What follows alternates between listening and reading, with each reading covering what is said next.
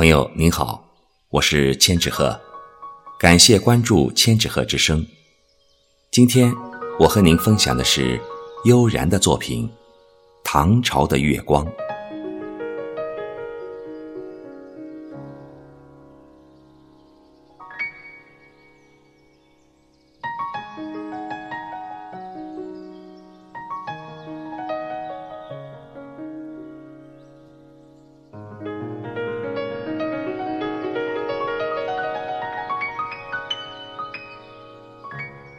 我见过的月光，唐朝的最美，最白，白到纸上无字也千行。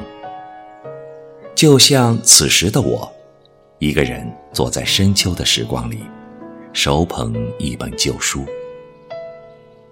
借着窗外一抹淡淡的月光，泛黄的书签，仿佛定格了一场旧梦。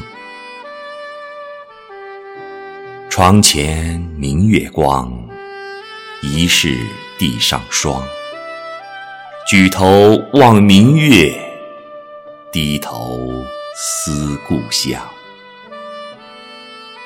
多么熟悉的诗句，每次读到它，都好像又遇见了老友。是啊，一首诗，一指白白的月光。从春花到秋月，时光的笔墨写下的都是永恒的主题，牵绊的都是游子一颗思乡之情。唐朝的月光，我还是喜欢李白的月亮，仿佛岁月的炉火蒸煮的都是云水天涯。即便客在异乡，那颗漂泊在外的心。也不曾被拖累，不曾被敷衍。人生总要有缘分，不是我遇见你，就是你遇见了他。遇见的都是最好的年华，也注定那一丝丝情结都将成为记忆中割舍不下的牵挂。我和李白的缘分。就是在这首诗里遇见，也是从这首诗开始。从那以后，不知道梦里来来去去，梦了唐朝几回。喜欢唐朝的月光，喜欢千年前的长安城。那里是个筑梦的地方，没有长安城就没有唐朝，没有唐朝。就没有像李太白这些文人雅士共有的一个梦。我知道，在同样的光阴里，那些文人雅士又各自经历着不一样的人生。李太白的这首诗，或许就是他给我们的答案。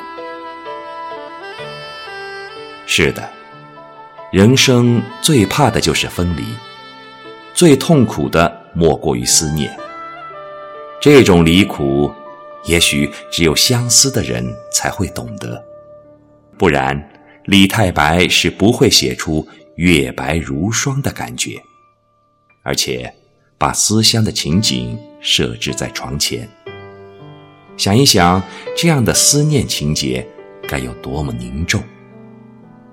也许这就是现实。沉重到一枚秋天的落叶都能将一个身在异乡游子的心砸伤。